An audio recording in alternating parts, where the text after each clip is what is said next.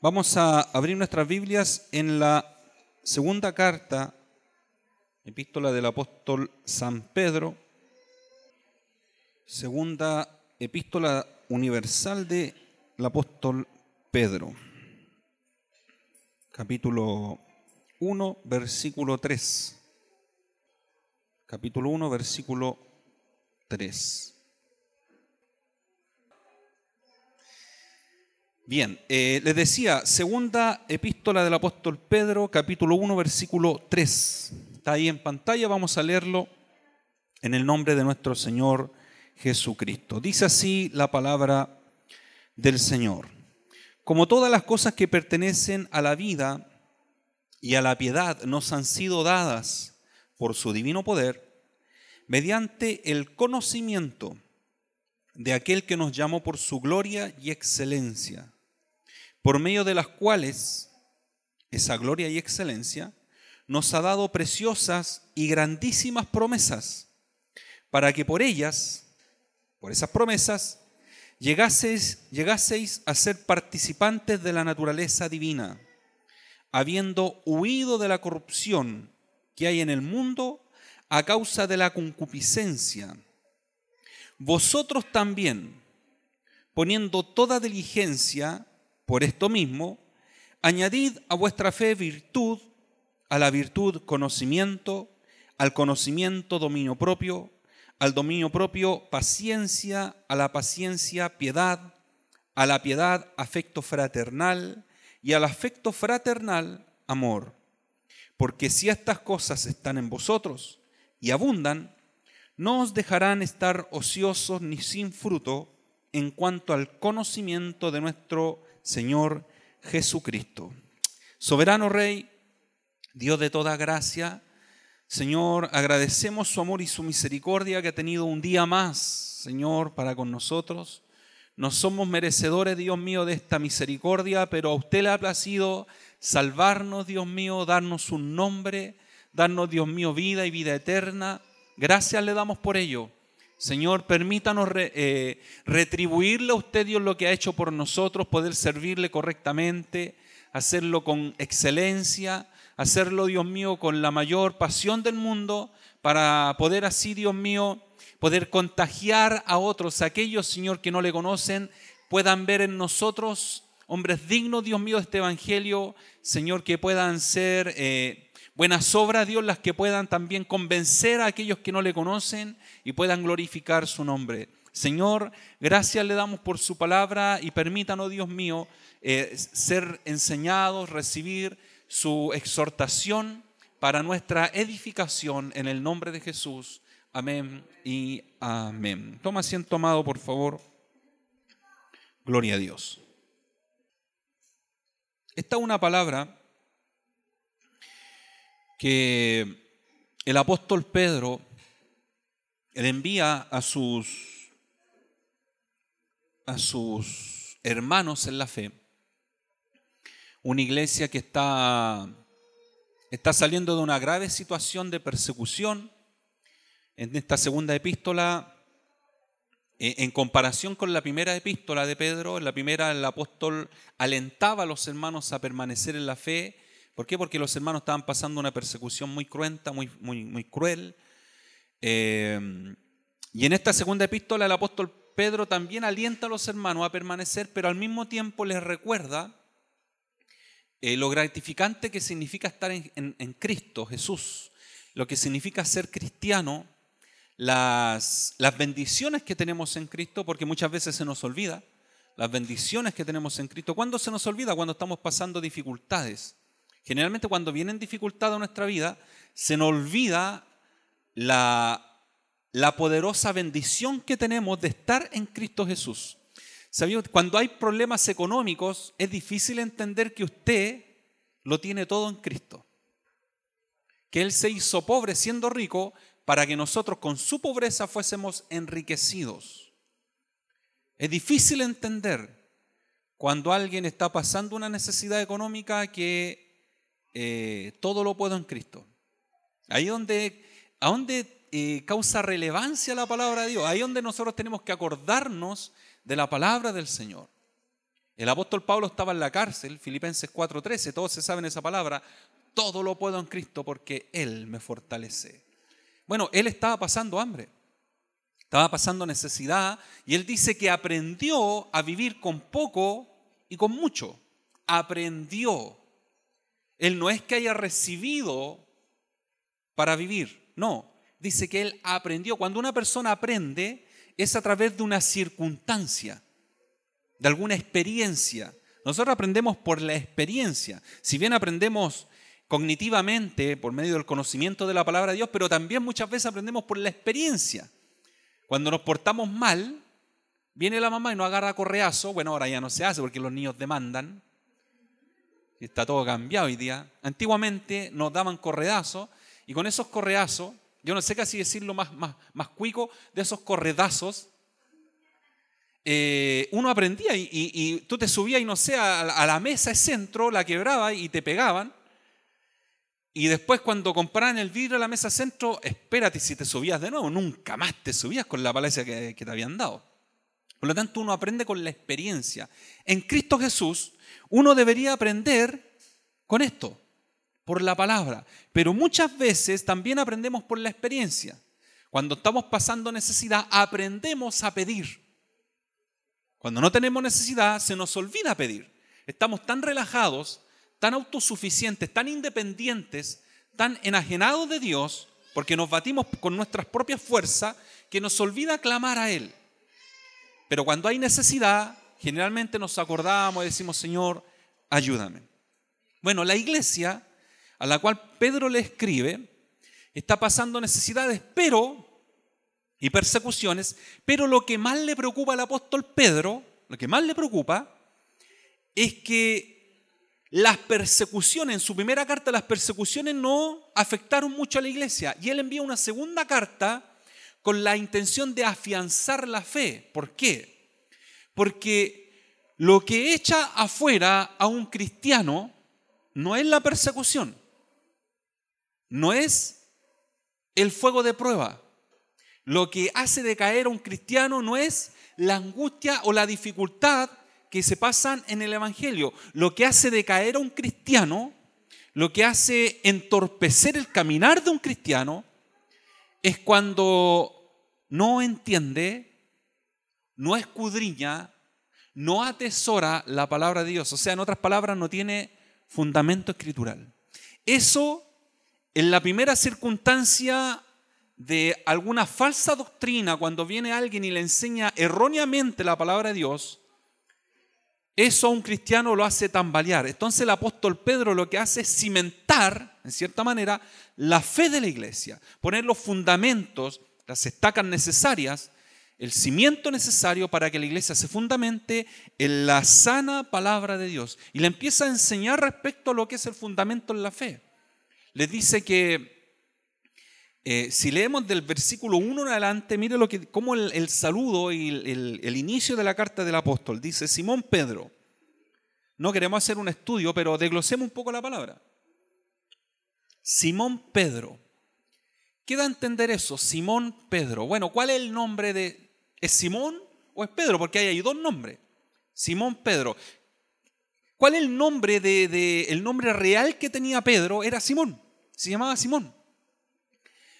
¿Quién le puso Pedro? Jesucristo. ¿Por qué le puso Pedro? Porque Pedro significa roca. No significa Pedro. Muchos dicen significa piedra, pero la verdad, la verdad que significa roca. Y uno dice, pero si cómo, si Cristo es la roca. No, sí, Cristo es la roca, pero en cierta forma Pedro también significa roca. ¿Qué significa, qué quiere decir que sea una roca? No es que sea el fundamento de la iglesia, porque Cristo es el fundamento, pero esta roca significa que es duro, que tiene estabilidad, entonces cuando Cristo bautiza a Pedro como Pedro, no es que le haya bautizado, sino que lo bautiza como Pedro, le pone Pedro, significa que es un hombre estable, un hombre firme.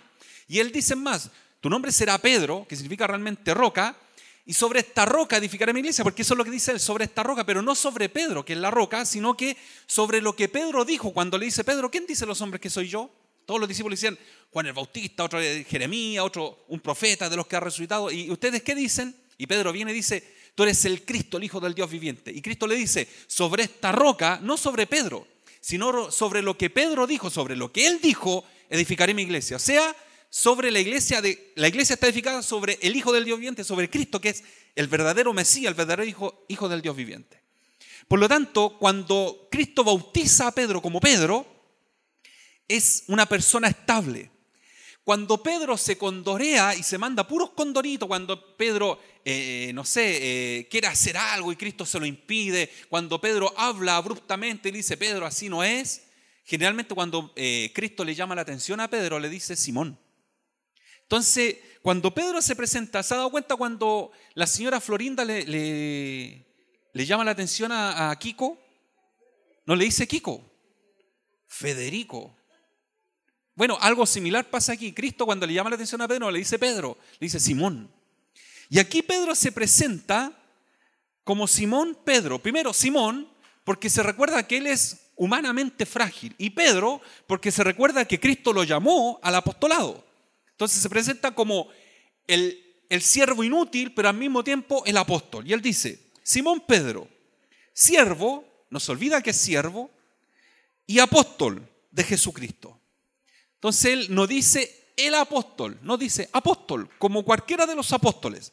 No es el renombrado Pedro, él podría presentarse Pedro, el que estuvo en el monte de la transfiguración, eh, Pedro el que vio al Señor transfigurado, Pedro el que caminó sobre las aguas. No, él se presenta como Simón Pedro, un apóstol y un siervo de Jesucristo. Eso denota humildad en una persona.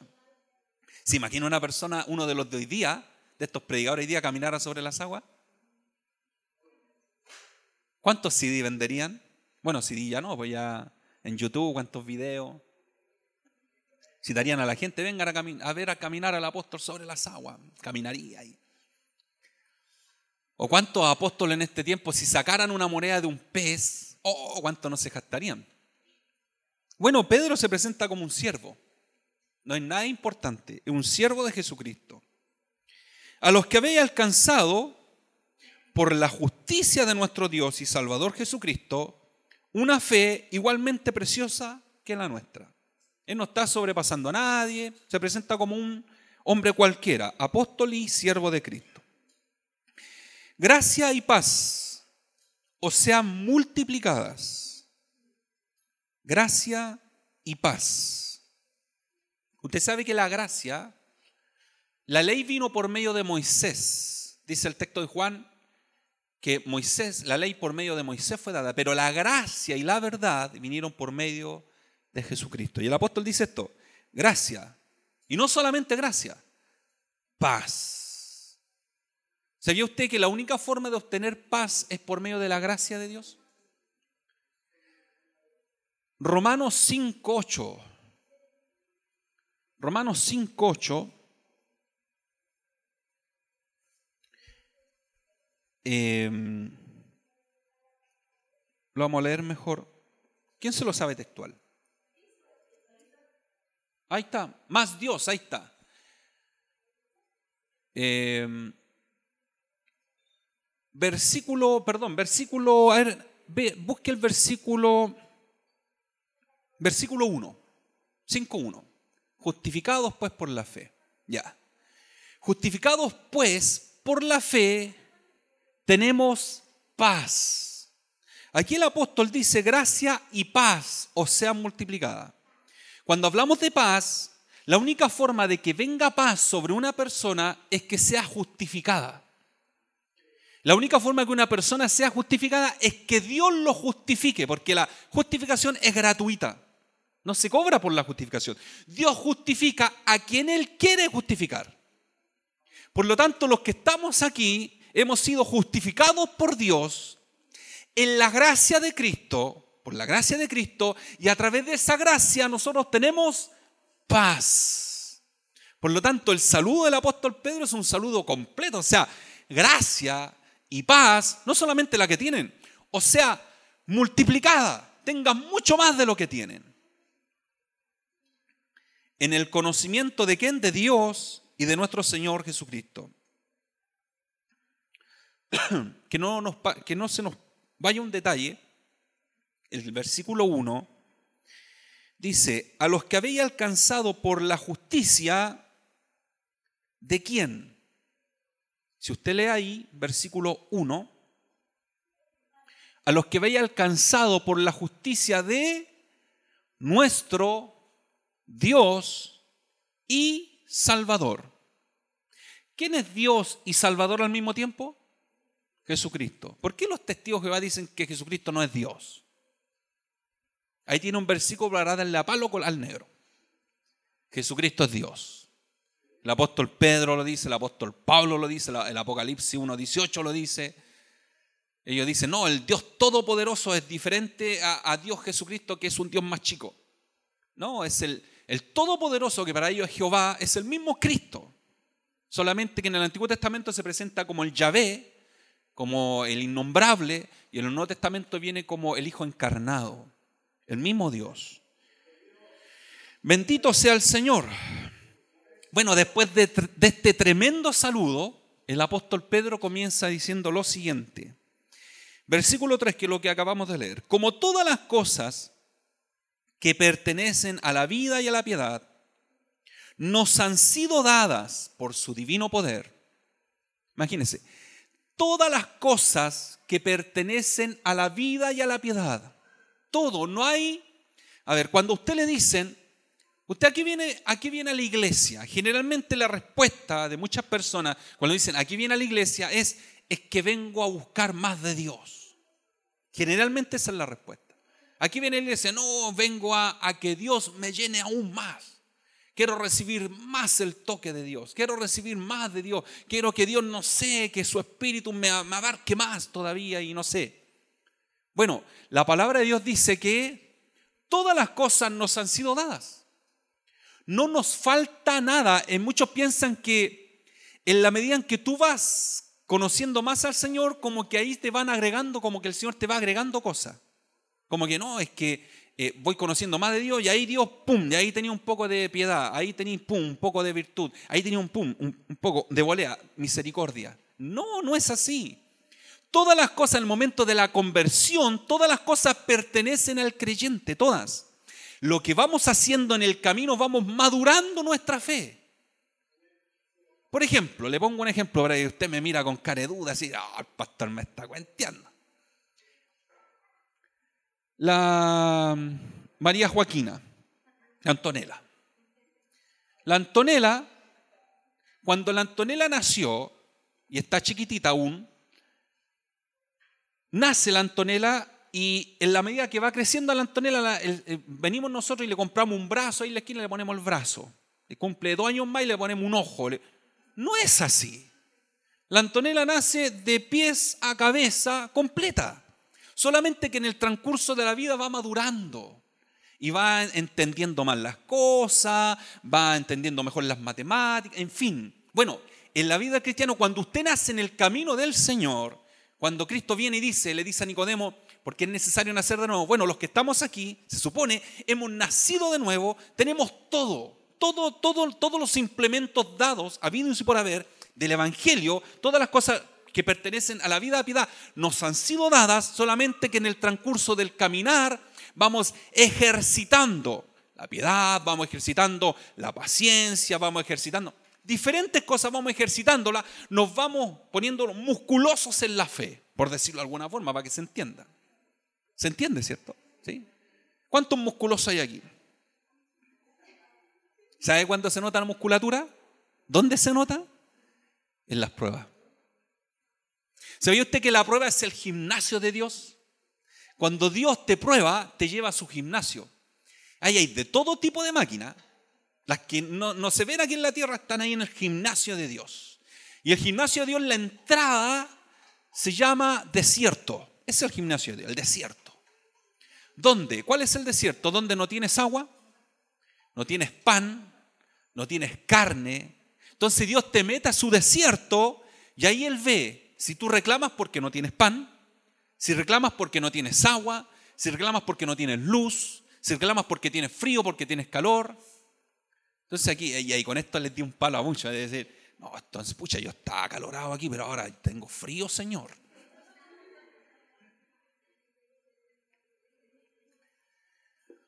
Bueno, la, enseñanza del apóstol Pedro es que él le quiere dar a entender a la iglesia que en Cristo, en otras palabras, en Cristo lo tenemos todo.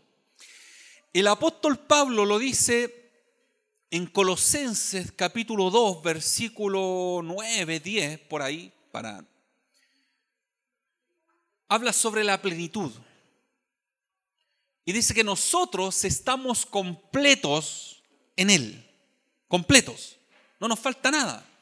No nos falta un dedo, nada, nada. Estamos completos en Él. Lo que nosotros podemos obtener en el Evangelio lo tenemos todo. El problema es que no nos ejercitamos para poder cumplir esa labor. No, no, no practicamos, no ponemos en práctica la palabra. Es el problema de muchos de nosotros, que no ponemos en práctica la palabra y como no la ponemos en práctica es difícil que te salgan músculos. O sea, en el momento que tú te llegues a ser como uno con estas calugas, hablando espiritualmente, hermano. Mira, ahí está la palabra, Colosenses 2.10. Y vosotros estáis completos en Él. Esa palabra completo no es lo que muchos se imaginan. No es completo, no es italiano, no, completo significa estar acabados, estar llenos de Él. Eso significa estar completos. Incluso la palabra completos, bueno, no vamos a entrar en, o plenitud, mejor dicho, plenitud.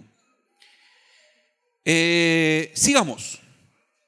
Como todas las cosas que pertenecen a la vida y a la piedad nos han sido dadas por su divino poder, ¿de qué forma nos da todas estas cosas el Señor o de qué forma nosotros vamos creciendo en la gracia del Señor? Ahí el texto lo dice, versículo 3, mediante el conocimiento de aquel que nos llamó por su gloria y excelencia, mediante el conocimiento. Hay dos palabras para conocimiento. Cuando dice mediante el conocimiento, hay dos palabras para conocimiento.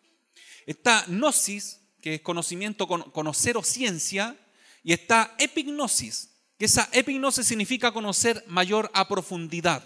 Por ejemplo, esto lo, vimos con los varones en el retiro de varones. Les preguntaba, ¿quién conoce de los que está aquí, quién conoce a Alexis Sánchez, el futbolista? ¿Lo conoce alguien? Yo lo conozco. ¿Alguien más? ¿Sí? Lo conoce, ya.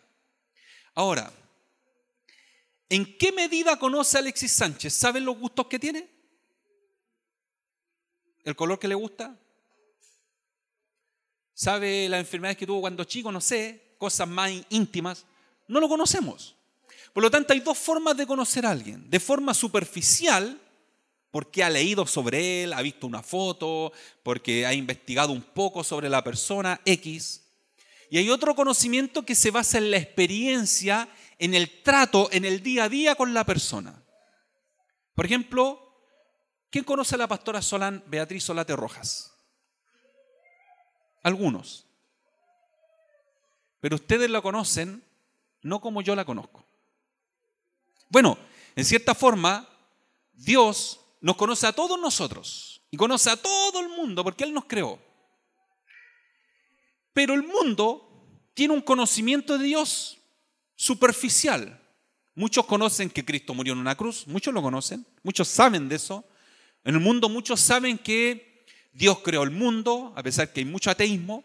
Muchos saben en el mundo de que Dios eh, creó en seis días, hubo la creación y al séptimo descanso. Muchos saben esos conocimientos superficiales.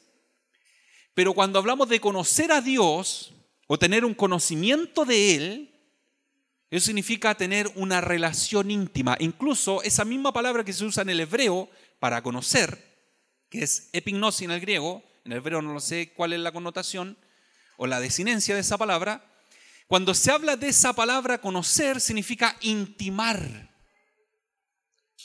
Intimar con la persona, conocer la profundidad. Bueno, cuando se habla de esta palabra mediante el conocimiento de aquel, significa que es un conocimiento en el cual yo tengo tal conocimiento de Cristo que tengo una conexión con Él constantemente. Él y yo nos conocemos mutuamente, si bien Él nos conoce a profundidad porque Él nos creó, pero nosotros intimamos con Él diariamente. A ese nivel de conocimiento se refiere el apóstol Pedro. No es solamente un conocimiento escritural, un conocimiento intelectual, es un conocimiento a profundidad. La única forma de aprender a conocer realmente a Dios mediante la palabra misma es también mediante la experiencia con Dios. O sea, nadie puede decir yo conozco a Dios si no tiene intimidad con Dios. Nadie puede decir eso. Es que lo leí, es que un abogado también lee la Biblia.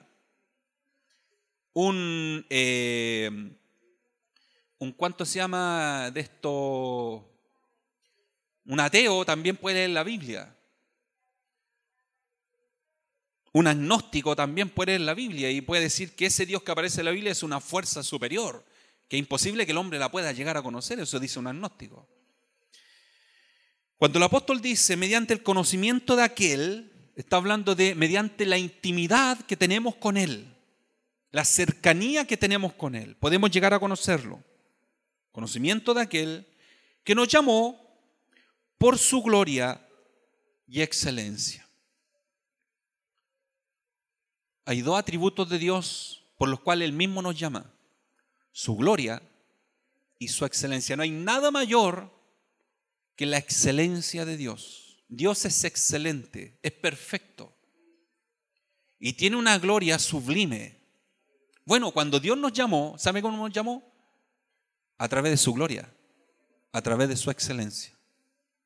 ¿Habrá algo mayor que eso para decir, bueno, Dios me habrá llamado o no? No, Dios nos llamó. Y, y cuando Él dice que nos llamó, no está inventando nada, Él está diciendo la verdad, nos llamó. Todos los que estamos aquí deberíamos sentirnos llamados por Dios. Cuando hablamos de llamado, nos sentimos escogidos por Dios, salvos por Él. ¿Y eso sabe lo que provoca en el cristiano? Un ancla, un fundamento, una eh, una, un cimiento, una estabilidad espiritual. Cuando yo sé que he, sido escogido por Dios, que no vengo a parar el dedo acá, que no estoy de pasada, no estoy por si acaso, no, he sido escogido por Dios con un propósito, eso a mí me da esperanza, me da estabilidad espiritual. O sea, venga lo que venga, nadie me mueve porque soy escogido y amado por Él. Eso es lo que Pedro está inculcando en la iglesia siéntanse escogidos, no solamente siéntanse, sépanse escogidos por Dios. Han sido escogidos, han sido llamados, ¿de acuerdo a qué? ¿A un llamado telefónico? No, de acuerdo a su gloria, de acuerdo a su excelencia. No hay nada mayor que eso, la gloria de Dios. Unos hombres por ahí que, el caso de Moisés, que pidió ver la gloria de Dios. Cuando Moisés está ahí en el monte recibiendo las tablas de la ley, después que lanza las tablas de la ley porque los, los judíos, los, los, hebreos han eh, hecho el becerro. Moisés se enoja, tiene que venir a buscar las tablas nuevamente. Y Moisés le dice a Dios, ya entrando en confianza, le dice, eh, Dios, Jehová le dice, muéstrame tu gloria. Y Dios le dice, no puedo mostrar mi gloria porque no, no, no, hay hombre que resista mi gloria. En el momento que me ve mi magnificencia, muere inmediatamente, no puede ver mi gloria. Pero, dice Dios, esconda a Moisés entre medio de la peña, en la hendidura de la peña, lo esconde. Y dice que cuando, le dice a Moisés, cuando yo pase, te cubriré, le dice. Te cubriré porque si no te cubro, te mueres calcinado inmediatamente. Instantáneamente desapareces. Pero yo te cubriré. Y cuando pase frente a ti, lo único que verás, verás mi espalda. Oiga, es tanta la gloria de Dios que cuando Moisés, después de bajar del montecito, que tenía las tablas de ley, después de bajar, los hebreos cuando miraban el rostro de Moisés, el rostro de Moisés resplandecía. Era una luz, los cuales los hebreos, Moisés tuvo que ponerse un paño, un velo encima para, para que los hebreos no lo adoraran. Porque era como un ángel. Cuando él bajaba de hablar con Dios, su rostro, dice la palabra que su rostro resplandecía, era una luz incandescente que, que todos quedaron eh, pasmados. Moisés se ponía un velo. Esa es la gloria de Dios. Bueno, a través de esa gloria, Dios te llamó a ti, me llamó a mí. ¿No es, no es grandioso eso? Es tremendo. Bien. ¿Sabe que el hecho de que Dios nos ha llamado a través de su gloria y excelencia, esa palabra excelencia, es como, de que, es como decir que Dios al mostrar su gloria mostró sus maravillas. Él al momento de llamarnos nos mostró sus maravillas. Más de alguno ha tenido quizá alguna experiencia maravillosa con Dios. Ya sea en el momento del llamado, en el momento de la conversión, en el momento del caminar en el Señor durante los años, no lo sé. Pero más de alguno ha tenido alguna experiencia, muchas veces sobrenaturales, con Dios mismo. ¿A cuánto Dios no lo ha sustentado de forma sobrenatural? Y, no, quiero, no quiero ser, eh, no quiero, no sé, hincar el diente en la susceptibilidad, en la emoción. No, en la realidad. Es, una realidad, es algo verdadero. Todos, más de algunos, quizás todos, han tenido una experiencia maravillosa con Dios. Cuando alguno de repente no ha tenido GA, orado por el GA, y el GA sigue ahí manteniéndose. Son cosas gloriosas, maravillosas. La excelencia de Dios, el poder de Dios, su gloria y excelencia. Cuando nos remitimos a la Biblia, vemos hombres que vieron la gloria de Dios cuando Dios se le aparece en la conversión de Saulo, por ejemplo. Dios se le aparece en su magnífica gloria y Saulo, cabalgando camino a Damasco, tiene que caer del caballo porque la luz que resplandece sobre él lo deja ciego. Bueno, Dios resplandeció sobre nosotros, también no nos dejó ciego, pero también hemos visto su gloria. Está el caso de Josué. Cuando Josué va a atacar a los enemigos, antes de tomar Jericó, se le aparece un varón con la espada desenvainada. Esas son apariciones de Dios, que Dios está mostrando a las personas. Y Josué se le acerca y le dice, ¿quién eres? Josué era de armas tomar, pues el hombre era ¿ah? capitán en jefe del ejército. ¿Quién eres tú? ¿Eres de nosotros, de nuestro enemigo? Le dice Josué.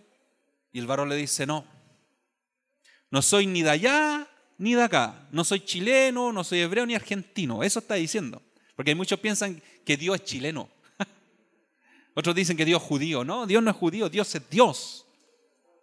Que tiene su pueblo escogido, amén, los hebreos.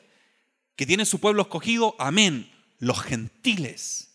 Y que de los dos pueblos hace uno, amén, somos escogidos por Dios. Pero cuando se presenta, se presenta a Josué, dice, no, sino como príncipe del ejército de Jehová he venido. ¿Sabe lo que hace Josué? Se postra. Bueno, cualquiera que ve la gloria de Dios, ve una imagen de, ese tamaño, se postra. O sea, ¿cuántos de nosotros cuando hemos visto la gloria de Dios y por cosas tan insignificantes nos postramos y decimos, Señor, gloria, y glorificamos a Dios? Bueno, Dios nos llamó por su gloria y excelencia. ¿Se acuerdan de Isaías? Cuando él ve la visión del templo, no el templo físico, ve el templo de Dios. En, en otras palabras, está viendo el cielo y ve el templo de Dios y dice que las faldas de Jehová llenaban el templo. Él ve, ve la gloria de Dios y dice, oh, soy hombre muerto, pecador, porque han visto mis ojos al rey. Bueno, cualquiera reacciona así, se encuentra pecador inmediatamente cuando ve algo angelical. Entonces usted dude mucho, dude, y esto es un consejo, dude cuando alguien dice, oye, yo todas las mañanas hablo con Dios y sé que me despierta. Y, y fui al cielo, he ido al cielo como siete veces. El otro día fui al infierno, caminé por el infierno. Usted dude, porque el apóstol Juan cuando vio el cielo abierto y vio un varón que se le aparece, él cae postrado y dice, caí como muerto. Y si no es porque el varón viene y le pone la mano encima y dice, oh, recobré como que la vida. Bueno, así pasa cuando uno ve a Dios. Siete horas en el cielo, no sé cuántas horas en el cielo estuvo alguien por ahí. Ezequiel y la gloria del cielo también. Ezequiel cuando el capítulo 1, cuando Ezequiel está entre los cautivos de Babilonia, como sacerdote de Dios, en el río Quebar está Ezequiel, por no tener templo no podía cumplir la función del sacerdocio y estaba ahí como un cautivo más, como decía el pastor Cristian el otro día, orando a orillas del río. Y él dice que de repente ve una luz refulgente, ve un, un humo, una nube que todo lo cubría, unas ruedas, cuatro ruedas que se movían por aquí y por allá y ve la gloria de Dios, un, anciano de días sentado, no, ve, pero la gloria de Dios. Moisés queda, queda para adentro. Daniel, cuando ve al anciano de días, y el ángel viene y tiene que imponer las manos al ángel sobre él porque Daniel cae como muerto. O sea, el que ve la gloria de Dios no queda, nunca va a ser el mismo, nunca. El apóstol Pablo nunca fue el mismo. Bueno, del momento en que Dios viene con su gloria y excelencia sobre nosotros, nunca más fuimos los mismos. Nunca más. ¿Cuántas veces a lo mejor ha querido retroceder? Eso es otro cuento. ¿Cuántas veces ha querido tirar la toalla? ¿Cuántas veces dicho, Señor, esto no es para mí? Pero nunca más volvería a comer la comida de los cerdos. Nunca más. ¿Por qué? Porque el hombre cuando estaba ahí, tratando de comer las algarrobas que estaban los cerdos, se acordó. Vino el Espíritu Santo, le recordó, ¿verdad que soy hijo? Tengo padre. Eso dijo el hijo. Volveré a la casa de mi padre. Nunca dejó de ser hijo. Se mandó muchos condoritos, pero nunca dejó de ser hijo. Volveré a mi padre, porque aún los jornaleros que trabajan en la casa de mi padre tienen que comer. Y cuando dice la palabra que el padre lo vio a la distancia, corrió, le abrazó, le besó. El hijo estaba esperando a decirle, Padre, pecado contra el cielo. El padre no lo dejó ni hablar, lo abrazó, lo besó, llamó a los siervos, le dijo, venid, traed un vestido nuevo, traed calzado, traigan un anillo. ¿Por qué? Porque este mi hijo estaba muerto pero ha revivido. Nunca dejó de ser hijo. Por lo tanto, por muy bajo que una persona caiga y muy por mucho que se distancie de Dios, Dios nunca lo dejará, nunca lo hará. Si es su hijo, nunca lo hará. Ese es el llamado de Dios, la gloria y la excelencia de Dios. Dios es fiel, siempre ha sido fiel y siempre será fiel. Bendito sea su nombre, por medio de las cuales esa gloria y excelencia nos ha dado preciosas y grandísimas promesas. Oiga, la Biblia, no sé cómo la han contado por ahí, pero incluso hay una Biblia que se llama Biblia de las promesas. No sé cuántas promesas hay, pero hay miles de promesas en la Biblia. Si, no me quedo corto. Muchas promesas. Bueno, aquí dice que Él nos llamó por su gloria y excelencia y por medio de esa gloria y excelencia nos ha dado preciosas y grandísimas promesas. Podríamos enumerar algunas promesas, yo noté algunas. Por ejemplo, ¿sabía usted que hemos sido libertados del pecado? Romanos 6, 14. ¿Qué dice Romanos 6, 14? Dice, porque el pecado no se enseñorará de vosotros, pues no estáis bajo la ley, sino bajo la gracia. O sea, si alguien dice, no, es que no puedo contra el pecado, si es cristiano, sí puede. Sí puede. ¿Qué tenemos que hacer? Quizás, como consejo, acercarse más a Dios. Es que resisto y no puedo, no puedo, me gana. Acérquese más al Señor. Dice la palabra, someteos pues a Dios, resistid al diablo y de vosotros huirá. De la única forma en que un cristiano puede vencer a Satanás no es luchando contra él. Que la Biblia no nos manda a luchar contra el diablo. Uno dice, pero pastor, Efesios 6.10, Efesios 6.12, la armadura y póngase la armadura, pero en ninguna parte nos dice, oye, anda a reprender, anda a luchar contra el diablo y agárralo del cuello y pégale unos cornetes. No lo dice eso. La Biblia dice resistir.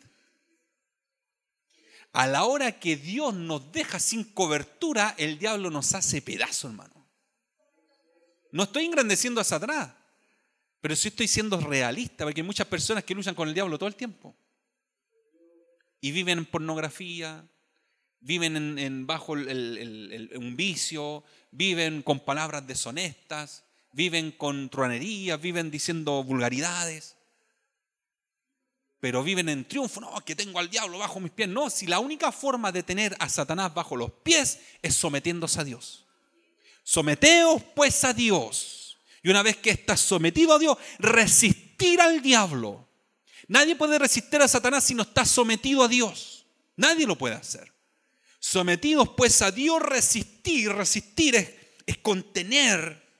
Que todos los embates que vengan contra ti tú los resistes, pero no porque eres fuerte, es porque estás bajo la cobertura del Eterno. Si no fuera por la cobertura de Dios, nos hace pedazo, pero estamos bajo la mano poderosa de Dios y Él nos, Él nos sostiene, Él nos, Él nos cubre, nos protege, nos resguarda. Muchas veces Dios deja de resguardarnos. ¿Cuándo? Cuando pecamos voluntariamente. Cuando desobedecemos, desobedecemos de forma voluntaria. O sea, no nos interesa. ya, Señor, sabes que estoy hastiado. Me aparto. El apóstol, el apóstol Pablo le dijo a los corintios, hay un hermano que está con la madrastra. Bueno, a ese hermano entréguenlo a Satanás. Entréguenlo a Satanás, sí, entréguenlo a Satanás. Sáquenlo de la iglesia. ¿Por qué? Porque es como excomulgarlo, como dice un católico. ¿Por qué? Porque la iglesia es cobertura. Para aquellos que no saben, la iglesia es cobertura, la iglesia es protección. Por eso no podemos dejar de congregarnos. Congregarnos no es por religiosidad, no, sobre este lugar, sobre la, no, no sobre este lugar físico, sobre este lugar donde se reúnen los santos, Dios ahí envía bendición, envía vida eterna. Cuán hermoso, cuán delicioso es habitar los hermanos juntos y en armonía. Es como el buen óleo que recorre sobre la barba, la barba de Aarón, recorre los bordes de su vestidura. Es como el rocío de Hermón, dice el salmista.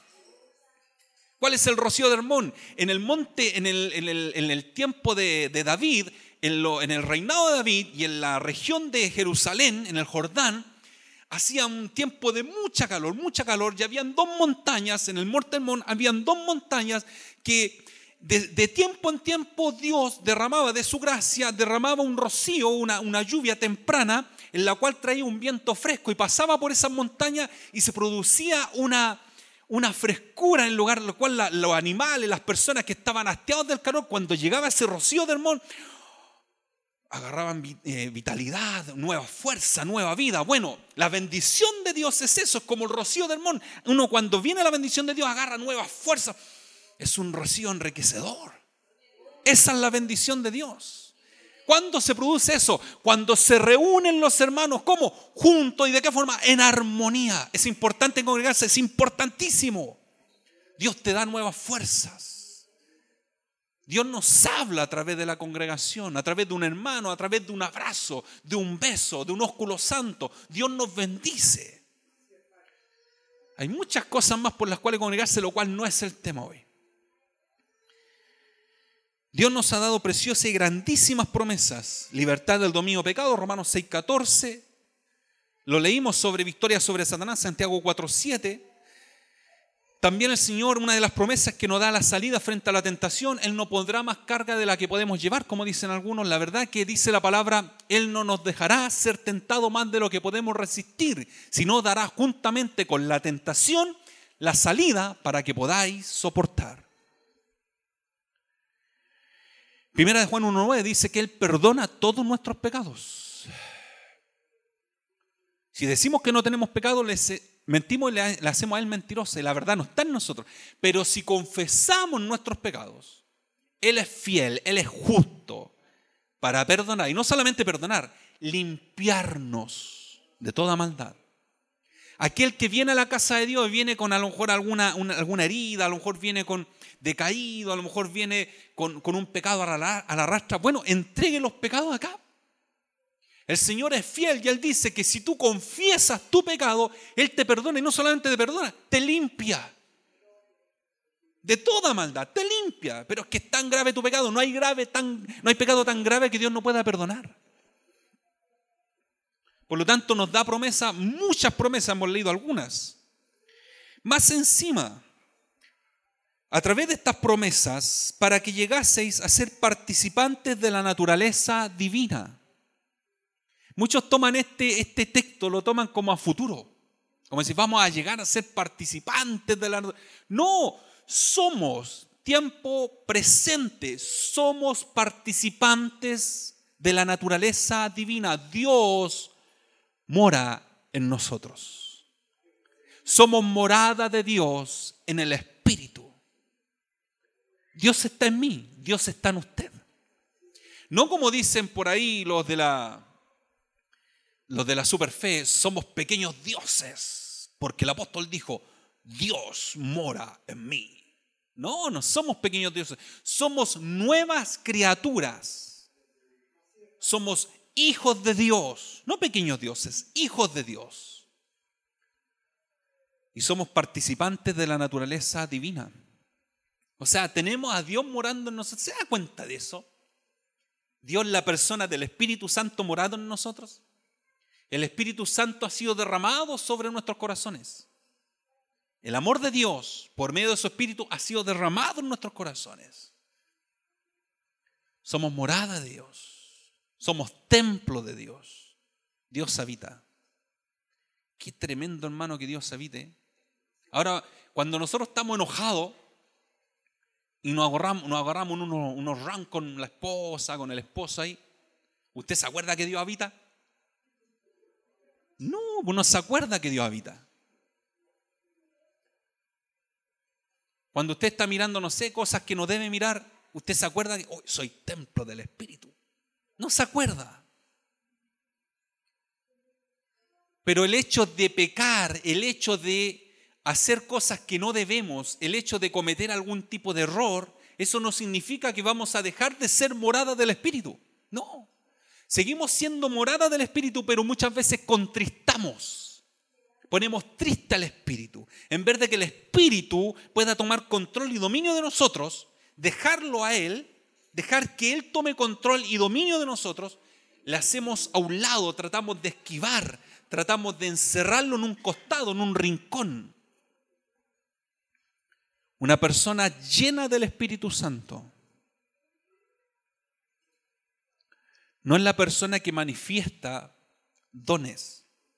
Una persona llena del Espíritu Santo es la persona que manifiesta a través de su conducta el fruto del Espíritu. El fruto del Espíritu se caracteriza por diferentes virtudes. Una de ellas, y la primera, es el amor. El amor, el gozo, la paz, la benignidad, la paciencia, la bondad, la mansedumbre, la templanza, manifestaciones del fruto del Espíritu. Quizás no todos manifestamos todo el fruto completo del Espíritu, todas las características del fruto. Porque de repente hay uno más enojón que otro, hay otros que son más impacientes que otros. Bueno, cuando somos impacientes Dios nos mete a prueba. ¿Por qué? Porque la prueba de vuestra fe produce paciencia. ¿Le está pidiendo paciencia a Dios?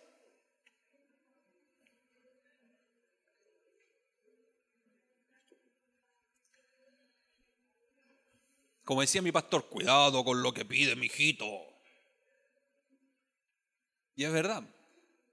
Señor, dame paciencia. Ah, ¿querés paciencia? Quédate sin pega, te falta para comer, tienes problemas con tu suegra, es difícil eso, pero pasa.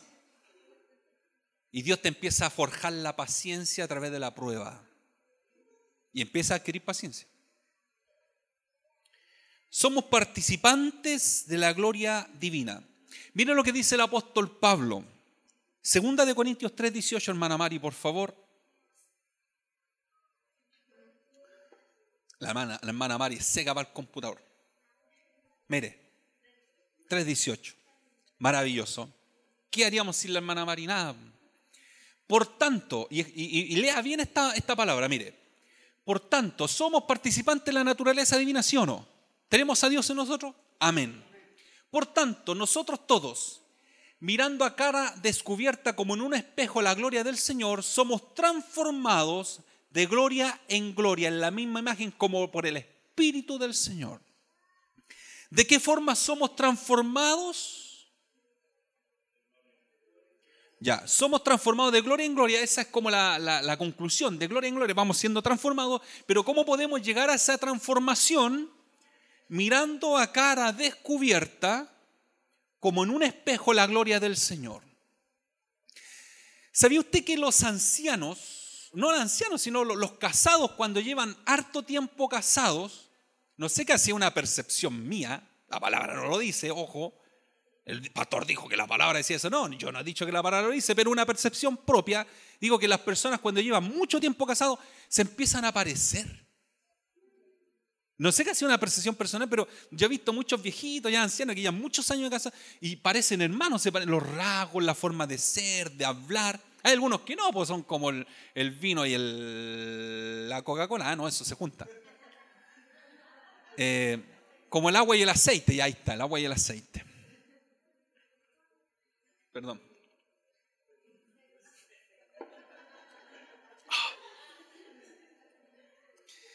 Eh, ¿Qué estaba? Ah, ya. Entonces empiezan a aparecer. ¿Sabe de qué forma usted puede ser transformado para llegar a la imagen del Señor, para ser como el Señor? ¿Alguien, alguien está diciendo algo? Que esto sea un poco dinámico, no solamente un monólogo, un poco de diálogo. ¿De qué forma podemos parecernos al Señor? Teniendo una relación con el Señor. No es que las personas ancianas ya tienen muchos años de casados, se van pareciendo. Bueno, en la medida en que yo permanezco en la presencia del Señor constantemente, todos los días estoy debajo de las plantas del Señor, abrazándolo. Señor, bendice a la iglesia, bendice a mi hermano. Señor, prospera mi hogar. No sé, estoy constantemente en la presencia del Señor. ¿Sabe de qué me estoy llenando? De la gloria del Señor. Y me estoy pareciendo cada vez más al Señor. Y si a eso le añadimos la lectura, el estudio de la palabra, le añadimos el comportarnos debidamente conforme a la palabra, ¿sabe cómo nos vamos? ¿Qué nos va diciendo la gente en el camino? Uy, este, este es diferente, este es cristiano. Este no es cuentero, pues cristiano. Vamos siendo transformados de gloria en gloria. Bueno, el apóstol Pedro habla sobre eso respecto a la naturaleza divina. Muchos dicen, no, como la naturaleza divina. Sí, mientras más nos acercamos al Señor, esa naturaleza divina se va como forjando, se va traspasando, se va resplandeciendo en nosotros. Entonces, cuando usted venga caminando por ahí y le dicen, ahí viene el Hijo de Dios. ¿Por qué? Porque las puertas se abren solas. Cuando suba al púlpito, usted da un salto y empieza a flotar y cae aquí. No, no es fantástico. Su vida su vida da testimonio de que es un hijo de Dios. Todo lo que hace es lo que hubiese hecho el Señor si estuviera en medio de nosotros. No le tiene rencor a nadie, no anda rabiando con nadie. No sé, es de bendición. Bien, volvamos al texto. Ser participantes de la gloria divina habiendo huido de la corrupción que hay en el mundo a causa de la concupiscencia, habiendo huido de la corrupción. ¿Sabe que hay dos palabras para hablar de, de lo que es mundano en sí, lo que es malo, lo que es... Eh, eh, lo que contagia al hombre, lo que puede hacerle mal al hombre. Primero es lo corrupto, lo corruptible, y lo contaminable, lo que, lo que contamine. El apóstol Pedro, y no recuerdo en qué, en esta segunda epístola, parece que el capítulo 3 habla sobre la contaminación, la contaminación del mundo. Pero también este texto habla sobre la corrupción del mundo. ¿Cuál es la diferencia entre contaminación y corrupción? Que la contaminación se produce externamente. Por ejemplo, quieren descontaminar Santiago y para ello quieren implementar un nuevo sistema de buses y cosas así eléctricos que no contaminan. Y así se puede preservar mejor la vida, podemos vivir, de, entre comillas, un poco mejor, mejor aire, está bien. Pero eso no cambia el corazón de la gente. Puede limpiar un poco, puede estar un poco más limpio el ambiente para que las personas vivan un poco mejor, respirando mejor aire, pero eso significa que va a cambiar su forma de ser como persona. Eso es lo que es contaminación. La contaminación, por lo tanto, es externa. La corrupción, habiendo huido de la corrupción que hay en el mundo, la corrupción es interna. Se produce en el, en el interior de las personas. Entonces lo que viene a cambiar el Señor no es lo que nos contamina, sino lo que nos corrompe. Y lo que corrompe al ser humano es su naturaleza caída. Eso está corrupto, está dentro de nosotros esa naturaleza. Por lo tanto, cuando viene el Espíritu de Dios, lo que hace es transformarnos de esa naturaleza corrupta, nos transforma en una naturaleza santa, la naturaleza del Hijo de Dios. Pero el problema es, se suscita, en que ese cambio, ese cambio no se produce en nosotros al 100%. ¿Por qué? Porque si bien el Señor nos ha formado en nosotros una nueva criatura, todavía en nosotros habita la vieja criatura.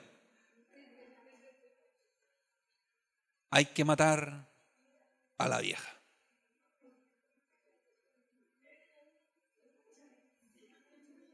¿Escuchó hermana María allá atrás? Hay que matar a la vieja.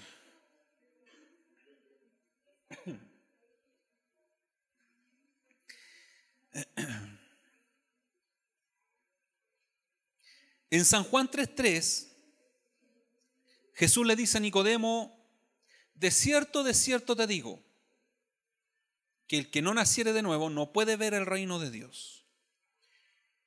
El que no nace de nuevo no puede evitar la corrupción interna. La única forma de arrancar de esa corrupción interna que produce el mundo en nosotros es que nazcamos de nuevo. Nadie puede pretender cambiar si primero Cristo no hace una obra en el interior de la persona. Hay muchas personas que viven religiosamente. Hay muchas personas afuera que quieren cambiar, que quieren y hacen mandas, hacen muchas cosas religiosamente y nunca pueden cambiar, porque el cambio se produce internamente. Y es el cambio que produce solamente el Espíritu de Dios a quien Él quiera cambiar. Como dice el apóstol Pablo, a quien el Señor salva, no depende del que quiere, no depende del que corre, sino de Dios que tiene misericordia.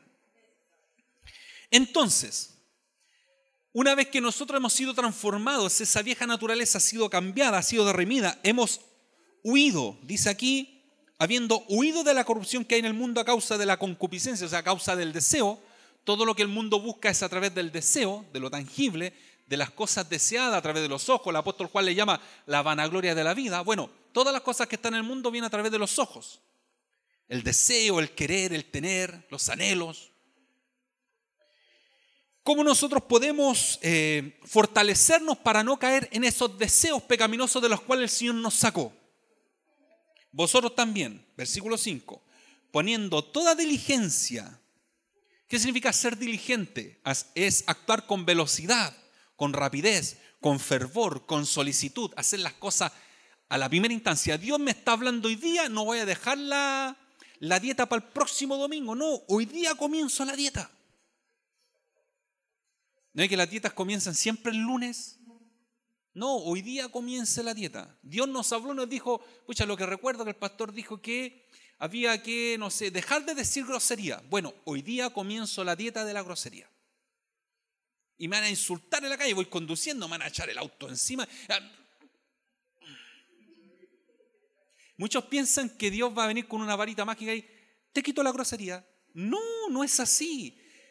En esos procesos del diario vivir, de lo cotidiano, es cuando Dios nos está probando.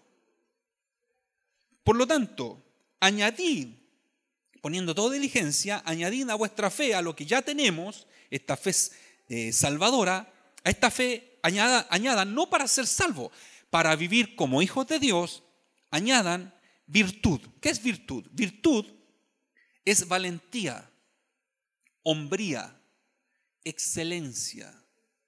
Si está haciendo algo para Dios, hágalo valientemente, como un hombre de Dios, con valentía, con excelencia. A esa virtud añádale dominio, no, perdón, Conocimiento. Esta palabra conocimiento varía de la primera palabra conocimiento al versículo 3. Mediante el conocimiento de aquel, bueno, esta palabra conocimiento es gnosis, que significa conocer, aprender, aprendizaje, ciencia, sabiduría. Por lo tanto, cuando estamos aprendiendo, estamos adquiriendo virtud, valentía, excelencia, ¿De qué forma podemos ser excelentes? A través del conocimiento bíblico. Trate de empaparse de la Biblia. Estos son consejos para vivir la vida cristiana en rectitud, en victoria, en bendición. Sea valiente, excelente. A ver, ¿cuántos se proponen constantemente hacer algún tipo de dieta? No me diga, no me diga, porque si no lo vamos a agarrar para la lesión. Pero hay muchos que se proponen hacer dieta, se proponen, no sé, trabajar y juntar plata. El otro día mi hijo me decía, papá, me propuse juntar monedas de a 500. Y se propuso, y el David cuando se propone algo, se pone ahí y lo cumple. Y abrió el tarrito que se propuso juntar plata, 70 mil pesos eran, 70 mil pesos en monedas de a 500. 70 luquitas. 60 para mí, 10 para él. Y se propuso juntar, y lo hizo y logró juntar su cantidad de dinero. Bueno, hay muchos que se proponen diferentes. Bueno, referente a esta virtud, esta, lo que se llama añadida a vuestra fe, virtud, excelencia, propóngase servir a Dios bien este 2020, este 2020. No oraba constantemente, póngase a orar. Me cuesta leer la palabra, póngase leer la palabra. Eso se llama excelencia, hacer las cosas con excelencia. A esa excelencia añádale eh, conocimiento, que significa exponer las escrituras o exponerse a las escrituras para que la escritura pueda darle ese aprendizaje. Al conocimiento, dominio propio. Dominio propio significa templanza o también conocido como la continencia. Esta palabra cuando habla de dominio propio, habla de forma muy particular referente a los deseos sexuales. ¿Sabía usted que esa es una de las, de las ramas de, la, de, de las aristas más complicadas para el ser humano, el deseo sexual? los anhelos sexuales hoy día, que vemos un libertinaje sexual tremendo, niñas que tienen relaciones a muy temprana edad, eh, ya el casarse es como algo pasado de moda. Hay una canción de los prisioneros por ahí que habla sobre el sexo, dice sexo, y dicen que es como una cuestión de antaño, que la virginidad, habla de la virginidad, dice, no, esa es una cuestión casi una utopía, no se puede hacer. No, como hijos de Dios, ¿sabe usted que por estos temas, cuando usted se, se proponga guardarse para Dios, se va a llevar críticas, se va a llevar risas, mofas de la gente. Oye, pero ¿cómo está hablando de virginidad? Pero si eso era para los abuelitos de antaño. No, hoy día también se tiene que ser virgen porque la palabra de Dios así lo dice. Ese es vivir cristiano, ese es vivir con excelencia para Dios. Eso demanda Dios en su palabra. Añadida a vuestra fe virtud, conocimiento, al conocimiento dominio propio, guárdense para Dios. Gálatas 5:24 dice, pero los que son de Cristo han crucificado la carne con sus pasiones y deseos. Los que son de Cristo han crucificado, ahí te crucificado, Pancho, estás crucificado. Y no te desclaven más. Todos los deseos, todas las pasiones que tienes están ahí en la cruz de Cristo. Junto al dominio propio Paciencia. Paciencia significa resistencia o aguante alegre, constancia, perseverancia. ¿Sabía usted que la paciencia crece bajo el fuego de la prueba? Porque dice Santiago 1.3, sabiendo que la prueba de vuestra fe produce paciencia. A la paciencia hay que añadirle piedad. Piedad significa devoción, conducta santa, hacer lo que agrada a Dios. Cuando usted hace lo que a Dios le agrada, está siendo una persona piadosa. Afecto fraternal. Afecto fraternal es amor fraternal o en el original que dice Filadelfos, de filos, amor filial, delfos que es hermano, amor de hermano. Cuando hablamos de amor fraternal, hablamos amor hacia el hermano, el compañero, el amigo, el amor entre hermanos. Y es el distintivo de la iglesia cristiana. ¿Qué dice Juan 13:35? En esto conocerán todos que ustedes son mis discípulos. ¿Cómo? Si tuviereis amor, Filadelfo, los unos con los otros. Usted tiene algo contra su hermano, vaya y pídale perdón. Pero si yo no hice nada, pídale perdón. Porque la palabra dice, ve ahí y antes de dejar tu ofrenda, ¿te acuerdas que tu hermano tiene algo contra ti? Mire el texto tu hermano tiene algo contra ti, o sea, él tiene algo contra mí. Bueno, él tiene algo contra mí. No, dice el deja allí tu ofrenda, ve y tú, pídele perdón. Y podríamos decir, pero Señor, si él tiene algo contra mí, ve tú y pídele perdón. Ahora, si usted no sabe que su hermano, no sabe, pues ya no puede decir, oye, hermano, perdona, mi hermano, decir, pero ¿por qué? No sé. No, pues si usted se acuerda, hermano tiene algo. Va a ser como medio loco, así, hermano, te perdono. ¿De qué te perdono? es como medio rayado, ya eso ya es eh, arteriosclerosis, no sé cómo se llama.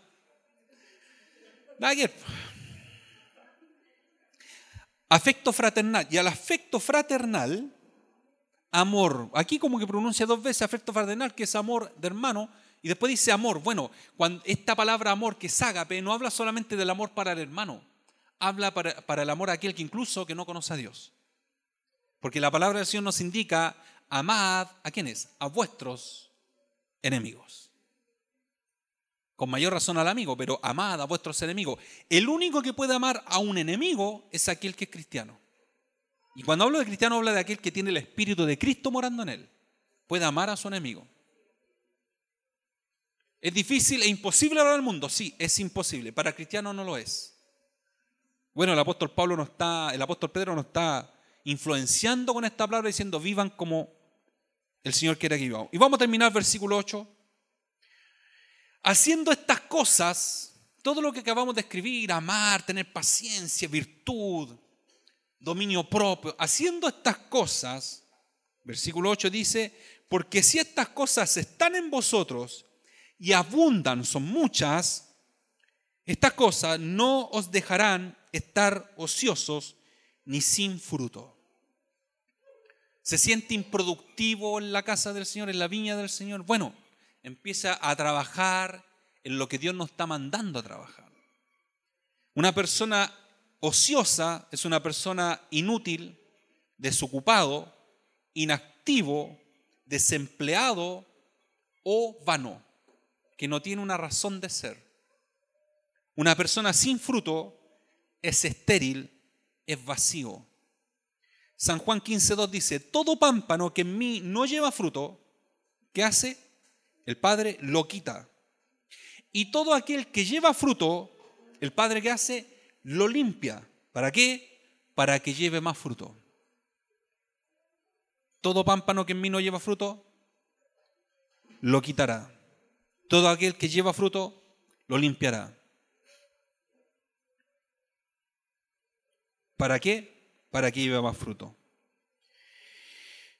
Estar ocioso ni, sin fruto en cuanto a que al conocimiento de nuestro Señor Jesucristo. ¿Qué es lo más importante que debe tener el cristiano? Conocimiento del Señor Jesucristo. Es lo que a nosotros nos fortalece, es lo que el, Señor a nosotros nos da vida, vida en abundancia. Eh, la única forma de, de poder tener esa, llamémoslo así, ese, ese trabajo, e, e, el dar fruto para Dios, el estar ahí constantemente trabajando en la obra del Señor, es por medio del conocimiento de la palabra, ese aprendizaje, llevarlo a la práctica. Es la única forma. Podemos conocer mucho de la Biblia, pero si no lo ponemos en práctica, es un libro más en nuestra vida. Dios nos ayude. Dios nos ayude. Póngase de pie, amado, por favor. Bendito sea el nombre del Señor. Vamos a orar, vamos a orar. Quizás más de alguno a lo mejor estaba decaído, a lo mejor estaba siendo influenciado por la corriente de este mundo, que ya no puede, que ya no debe ser cristiano, que no sirve para nada, que Dios ya lo dejó. No, no es así. Vamos a orar para que Dios fortalezca nuestra fe y que podamos hacer la palabra que el Señor nos indicó en este día, para que si demos fruto y ese fruto permanezca. Padre Celestial, Dios de toda gracia, Dios de toda gloria, predicada ha sido su palabra, Dios mío.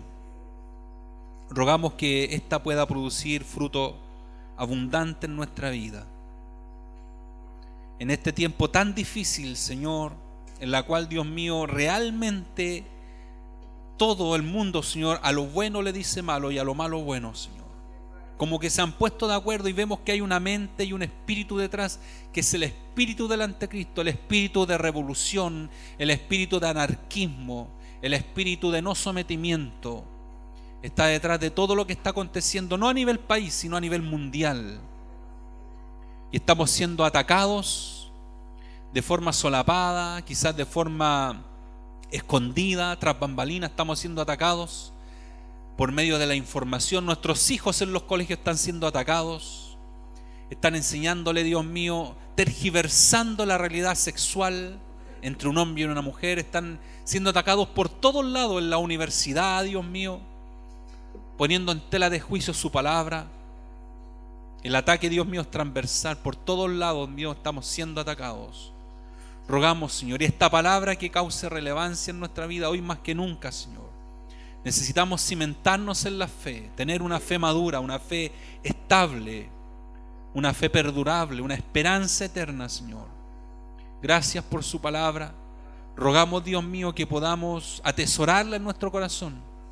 Y cuando venga el tiempo de las vacas flacas, de la dificultad, Dios mío, podamos aprender de ella, Dios, y poder eh, perseverar, perseverar, Dios mío, porque realmente el que, el que perseverare hasta el fin este será salvo. Señor, bendiga a su iglesia, Padre, bendiga a su pueblo, a sus hijos. que han dispuesto su vida y su tiempo para estar aquí, Señor, escuchando su palabra. En el nombre poderoso de Cristo nuestro Señor. Gracias, Padre, Hijo, Espíritu Santo. Amén.